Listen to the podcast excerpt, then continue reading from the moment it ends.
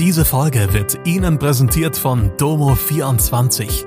Ihr 24-Stunden Pflegedienst für zu Hause.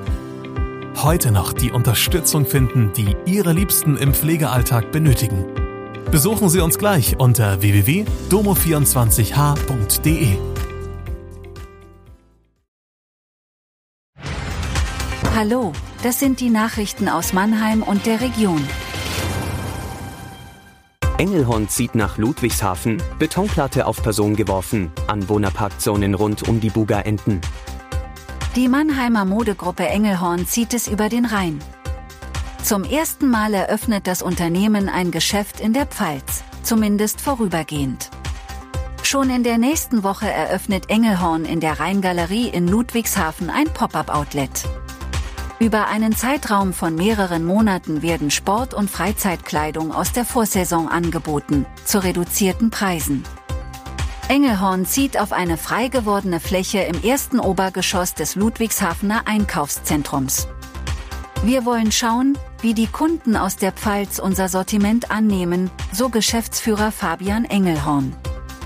Die Pfalz gilt als wichtiges und kaufkräftiges Einzugsgebiet für die Mannheimer City. Ein 44 Jahre alter Mann hat am Samstag eine Betonplatte von einer Brüstung am Mannheimer Hauptbahnhof geworfen. Nur knapp verfehlte die Platte einen Mann. Laut Polizei war er gegen 8.20 Uhr im Bereich der Bahnhofsmission unterwegs, als der Tatverdächtige die Betonplatte warf.